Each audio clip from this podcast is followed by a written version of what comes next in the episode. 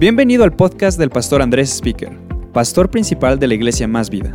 Para encontrar más contenido de las series del pastor Andrés, visita andresspeaker.com. Uh, gracias, gracias. ¿Qué tal? ¿Cómo les va? Pueden, pueden tomar asiento, qué lindo. México tiene los mejores dulces del mundo.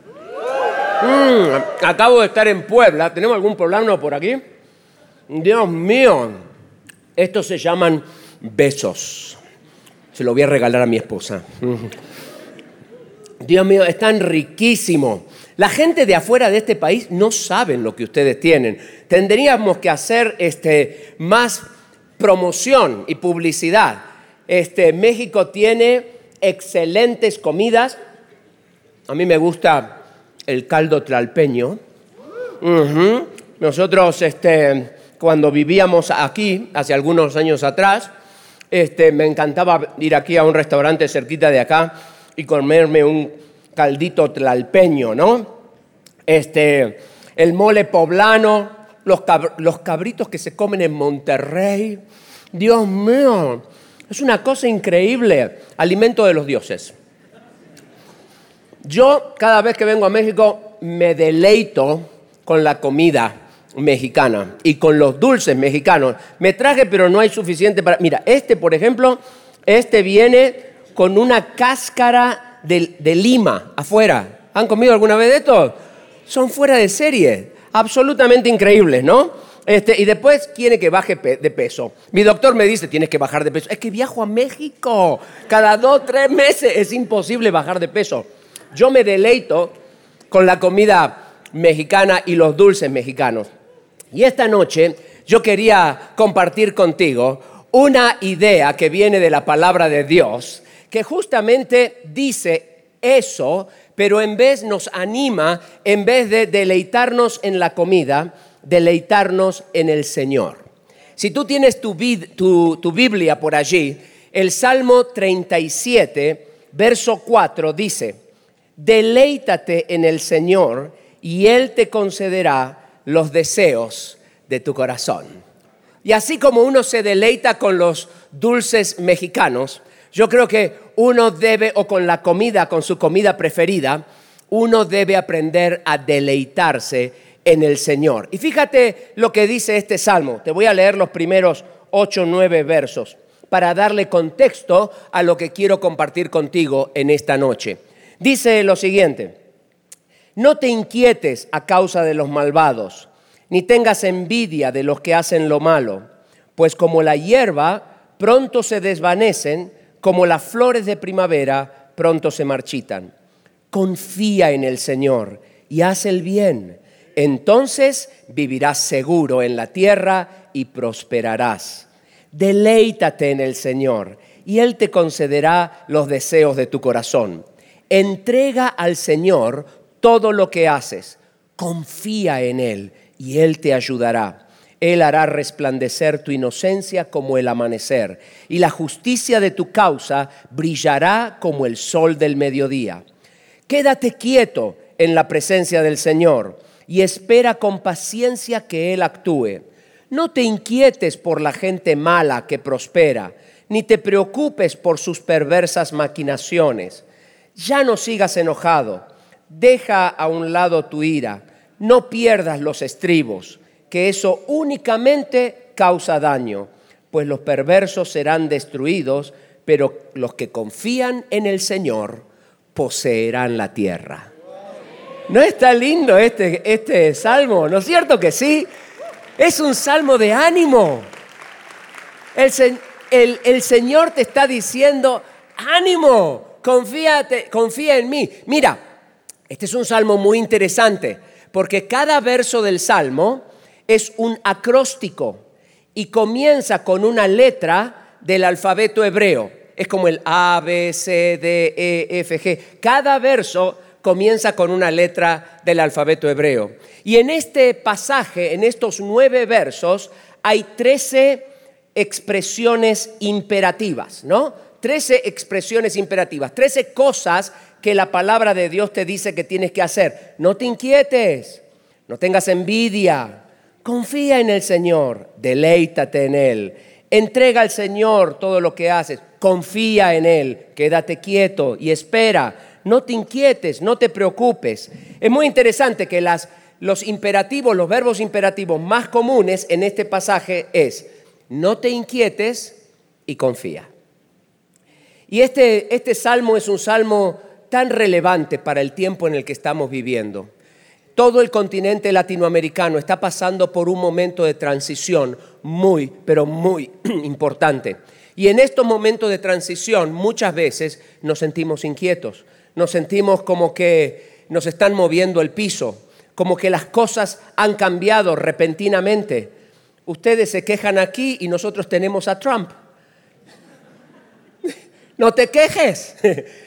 Claro, hay mucha inquietud en Estados Unidos y por eso cuando el pueblo está muy inquieto y tiene mucho temor, tiene la tendencia de elegir extremos y tiene la tendencia de elegir gente y personas extremas. En el medio de este pasaje que te dice, no te inquietes y confía, en el corazón del pasaje aparece este verso, el verso 4, que dice, deleítate en el Señor y Él te concederá los deseos de tu corazón.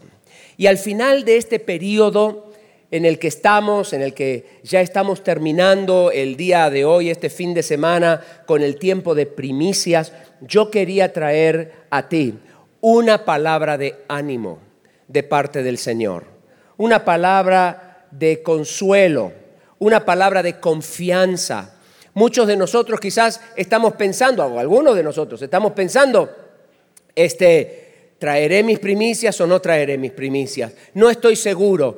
¿Cómo me irá? Y si yo entrego esta ofrenda, quizás no, no, me va a alcanzar para llegar al final del mes o quizás no voy a llegar bien al final del siguiente mes. Y el Señor te dice, deleítate en mí, yo te daré los deseos de tu corazón. ¿Qué significa esto de deleitarnos en el Señor? ¿Y cómo lo podemos practicar en nuestra vida diaria? Mira, te voy a dar tres ideas. Los pastores siempre predicamos en tres, no sé por qué será, ¿no? Este, pero es algún tipo de problema que tenemos con el número tres, ¿no?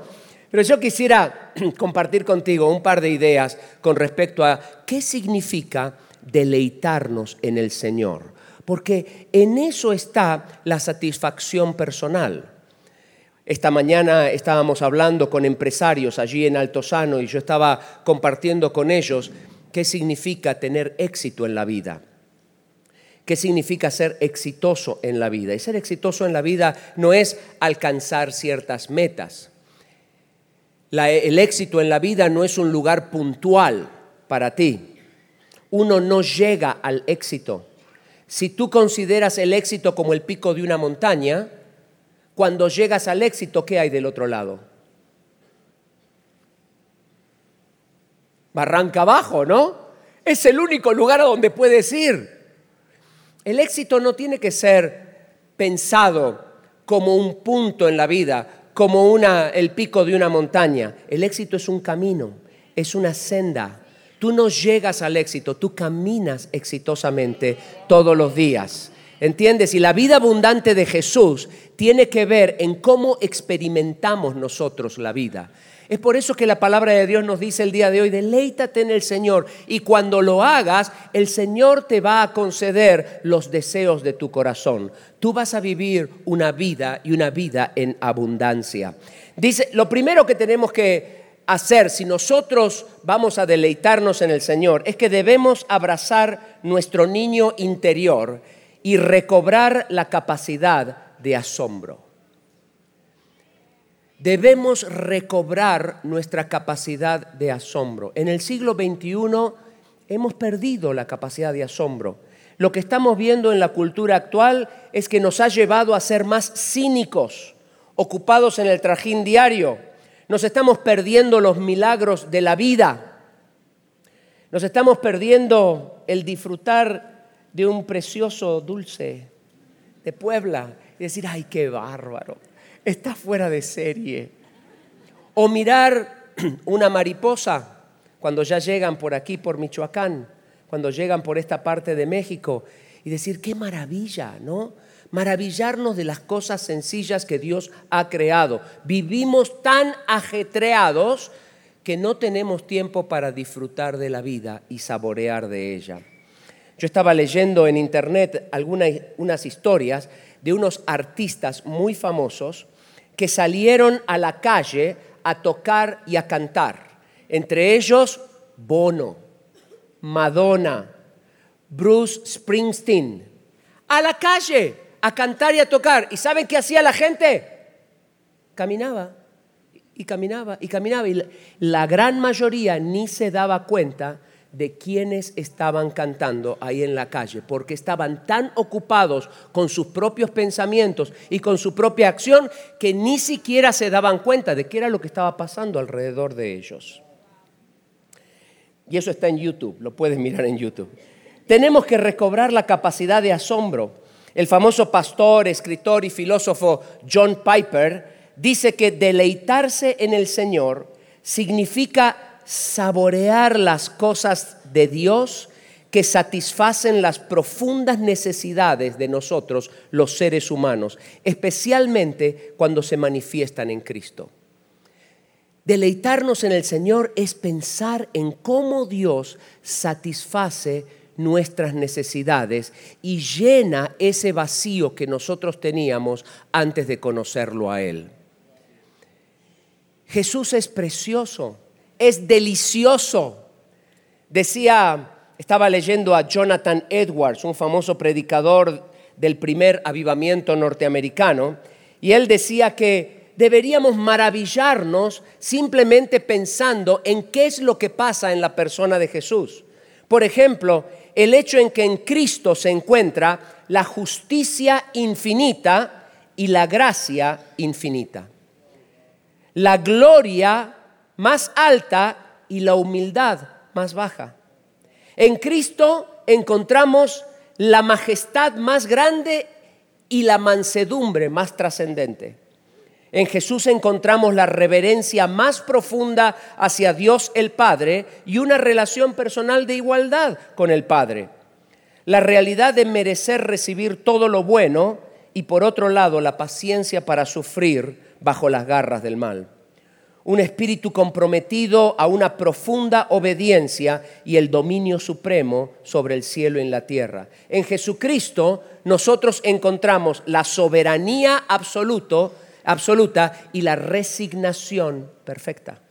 La autosuficiencia plena, porque Él es Dios, y la confianza y dependencia total en Dios el Padre. Jesús es maravilloso dirían las señoras mexicanas, es una chulada. Y eso significa, ¿no es cierto que sí? ¿No es cierto que así lo dicen? Esa es una expresión de acá, o ya metí la pata. Eso me pasa por ser argentino, a veces uno no conoce las expresiones del país. Pero no dice uno, ay, que esta cosa es tan bonita, es tan lindo. Eso es deleitarse en el Señor.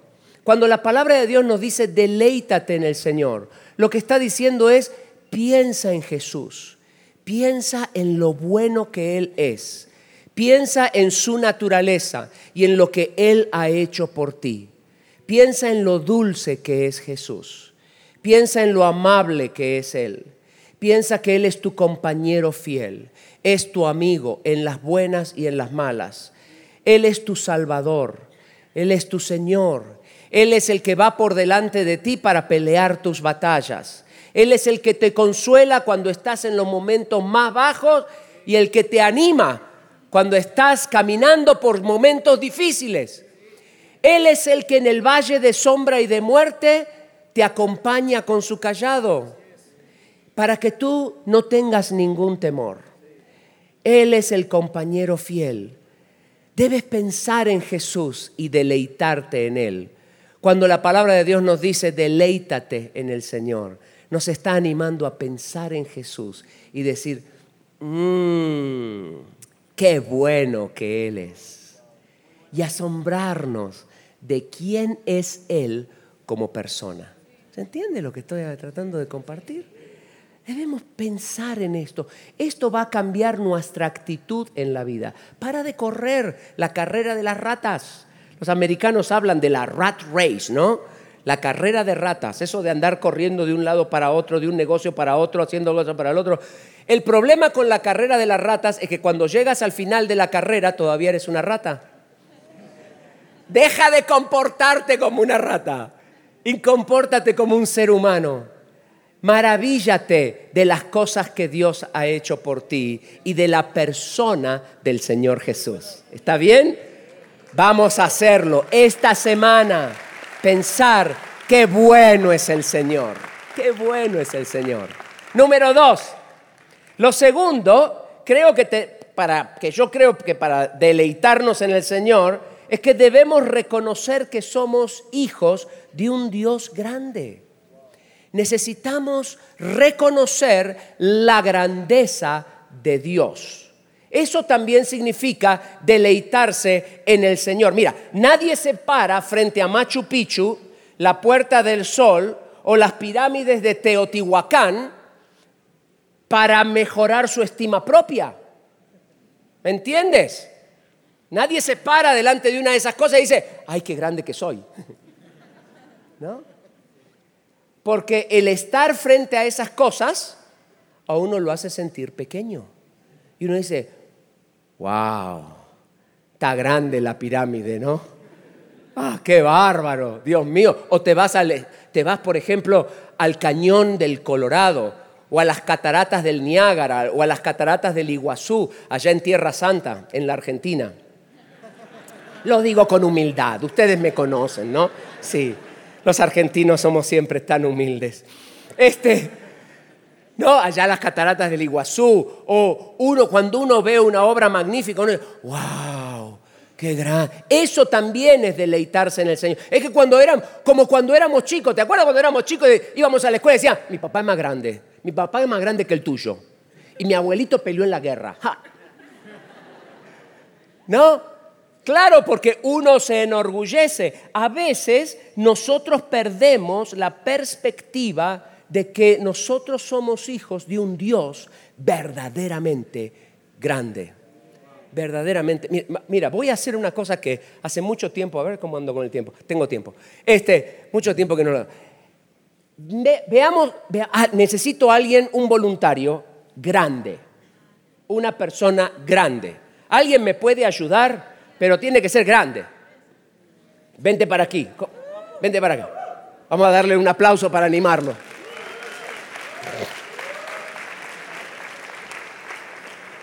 Muy bien, vente para acá. acá. ¿Cuál es tu nombre? Ian. Ian. Este, este es Ian. Ian, Ian. Está grande Ian, ¿no? Le, le, dio la sopa a la mamá cuando era chico. A mí no. A mí, nosotros en Argentina no tomábamos sopa y así me quedé, ¿no? Este, está, grande Ian, ¿no? Este, bueno, gracias Ian, muchas gracias. Gracias, gracias. Eso es todo lo que... Este, yo quería que tú lo vieras ahí y que lo compararas conmigo, porque uno dice, wow, está, está grande, Ian. Eh, pero cualquiera es grande al lado mío, ¿me entendés? Todo depende con qué tú lo comparas, ¿no? Si tú a Ian lo comparas conmigo, pues tú dices, ah, que está grandecito Ian, ¿no? Está chiquito el pastor Panasiuk. Pero si nosotros salimos aquí al frente de la iglesia y tú me, y, me sacas una foto en el frente de la iglesia y tú miras la foto, ¿qué vas a decir? Está grande la iglesia, ¿no? ¿Eh? Sí, o si por ejemplo tomas a Ian y lo pones en el centro de la ciudad de Morelia, y sacas una foto de la ciudad de Morelia con Ian ahí en el medio, ahora, ¿qué es Ian comparado con la ciudad de Morelia? Tú así, ahí está Ian. Sí, ahí está, búscalo. No, no, no se puede ser. Sí, ahí está, mira, te está haciendo así. ¿Dónde está? Casi ni se ve, ¿no? Imagínate tú que lo sacas a Ian lo metes allá en el medio del estado de Michoacán y ahora con un satélite sacamos fotos del estado de Michoacán, mi Ian en el medio. ¿Qué es Ian comparado con el estado de Michoacán? ¿Ves que ya no te sentís tan bien? Este... No es, no es nada, es un puntito, es una cosa así chiquita. Pero si lo sacamos a Ian acá al Golfo de México y comparamos a Ian con toda la República Mexicana, ¿qué es Ian comparado con la República Mexicana? Es una cosita así chiquita, que es una cosa, ¿no? hay que buscarlo con microscopio, hay que buscarlo con microscopio. A Ian estaba muy grande acá, pero allá no es nada. Ahora, si lo sacamos a Ian al Océano Atlántico y lo comparamos con todo el continente latinoamericano, ¿qué es Ian? Aún más si tomamos a Ian, lo ponemos en un cohete espacial, lo mandamos allá afuera y lo comparamos a Ian con el planeta Tierra, ¿qué es Ian? Nada de esta cosa, nada. Mucho menos si lo comparamos con el sistema solar. ¿Qué es Ian? comparado con el sistema solar. Nosotros tenemos un Dios que sostiene al universo en la palma de su mano. Ese es el Dios al que nosotros servimos y ese es papi.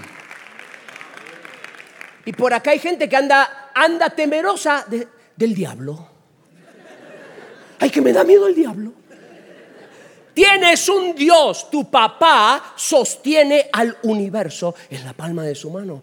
Él es, tú sabes por qué Dios hace, dice el Salmo, no me acuerdo ahora cuánto, el libro de los Salmos dice, que Dios hace lo que quiere en el cielo y en la tierra. ¿Sabes por qué Dios hace lo que quiere en el cielo y en la tierra? ¿Sabes por qué? Porque puede porque puede. Él hace lo que se le canta las ganas en el cielo y en la tierra, porque Él es un Dios todopoderoso. Él tiene todo el poder. Y además, Él sabe qué es lo mejor para ti, porque Él es omnisciente, lo sabe todo. Él lo sabe todo él tiene todo el poder y además te ama. Y te ama de tal manera que se entregó a sí mismo por ti. No es una cosa grande como para decir, wow, yo sí que la pegué, ¿eh? Me saqué la lotería. Eso es deleitarse en el Señor. Es decir, tenemos un Dios grande. Tenemos un Salvador precioso. Es como cuando yo vino, por acá anda mi esposa, ¿no? Que no siempre ando con mi esposa, pero en este, en este viaje por acá anda Rochelle, mi esposa. Es como cuando yo, me siento ahí en la mesa, la miro a la gringa y digo, me saqué.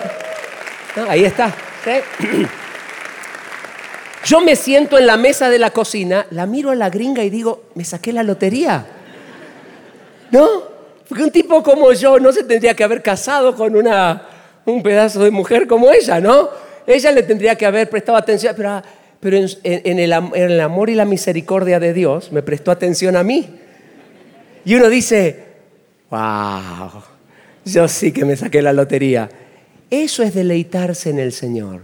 Es decir, wow, él es precioso y además Él es grande. Y finalmente, mis hermanos, en tercer lugar, yo creo que para deleitarnos en el Señor debemos tener un acto de rendición diaria a Él. En primer lugar, debemos reconocer su naturaleza, lo bueno que Él es para con nosotros, las cosas que Él ha hecho. Número dos, tenemos que reconocer qué tan grande es Él y decir, wow, Dios es grande, es mi papá y me ama. Y finalmente debemos aprender todos los días a rendirnos a Él, tener un acto voluntario de rendición a Él. Hace un tiempo atrás mi esposa y yo estábamos leyendo un libro que se llama Entrega. escrita por una señora, una hermana en Cristo que se llama Nancy Lee de Moss. Nancy de Moss. Ella cuenta la historia del último soldado japonés que se rindió después de la Segunda Guerra Mundial. Eso ocurrió en las Filipinas el 30 de marzo de 1974, casi 30 años después de que había terminado la guerra. Este soldado japonés se negó por 30 años a dejar de pelear una guerra perdida. Y sabes qué, muchos de nosotros como cristianos nos pasa lo mismo. Cuando venimos a Jesús, la guerra de nuestra salvación ha sido ganada.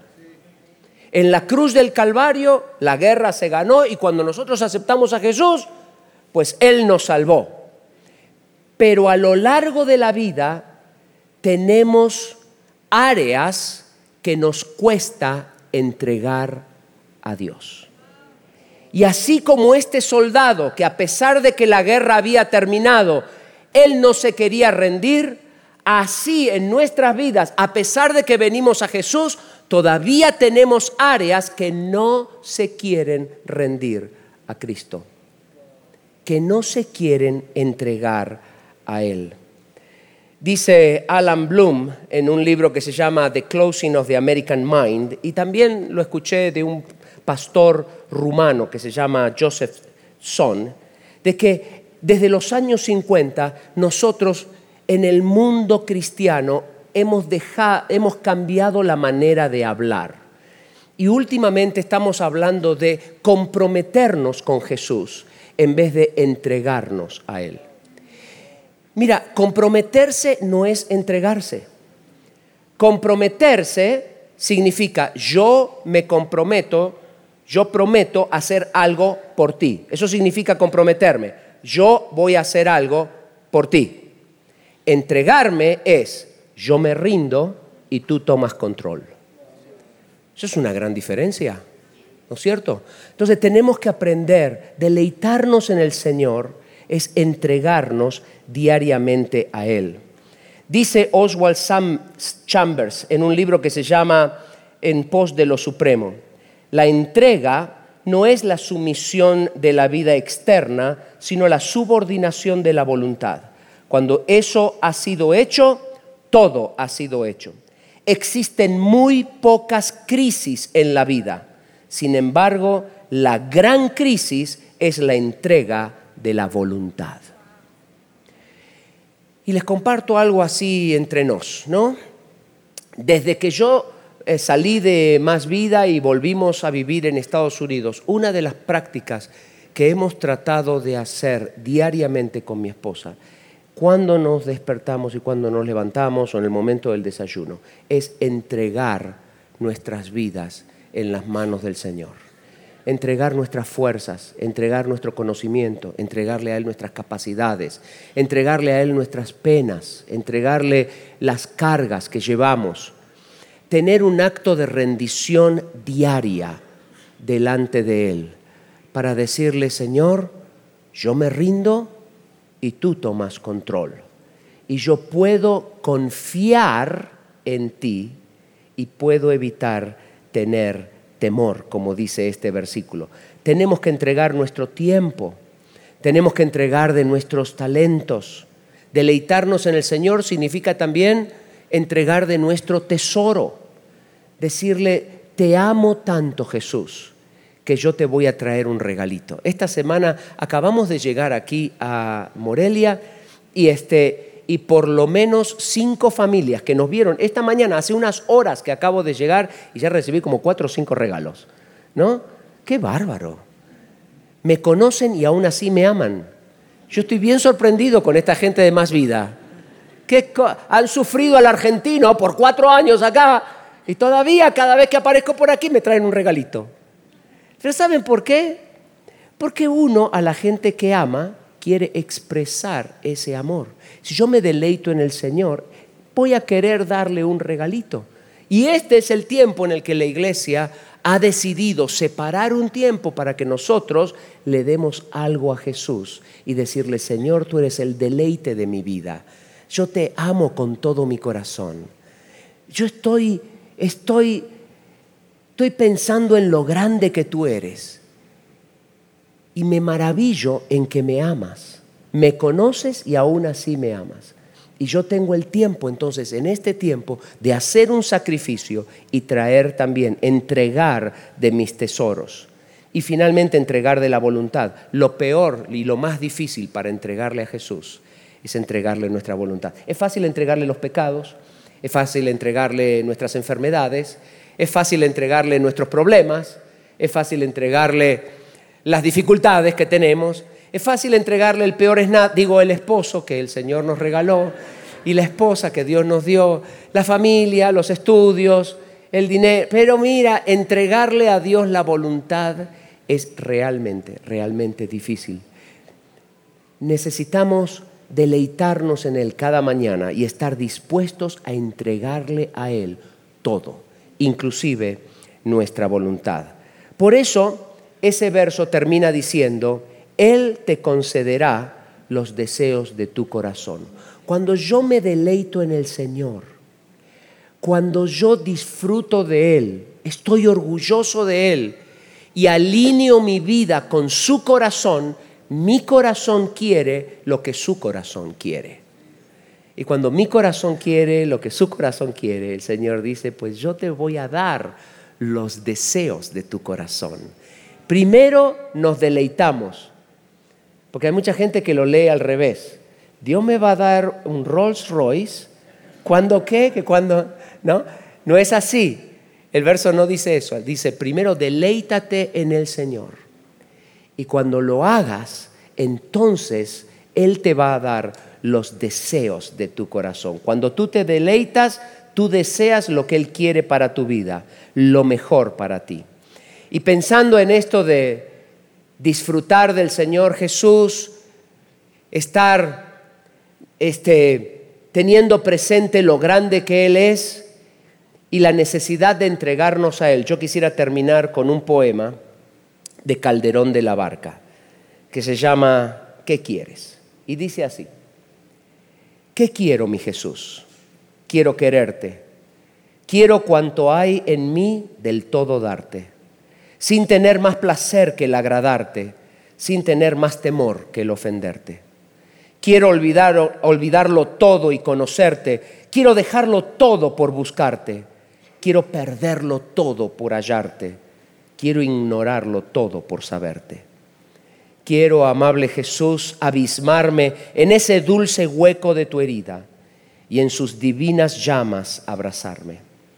Quiero por fin en ti transfigurarme, morir a mí para vivir tu vida, perderme en ti, Jesús, y no encontrarme. Que Dios les bendiga y muchas gracias por invitarme a estar con ustedes. Gracias por acompañarnos en este podcast. Para encontrar más contenido de las series del Pastor Andrés, visita andresespeaker.com.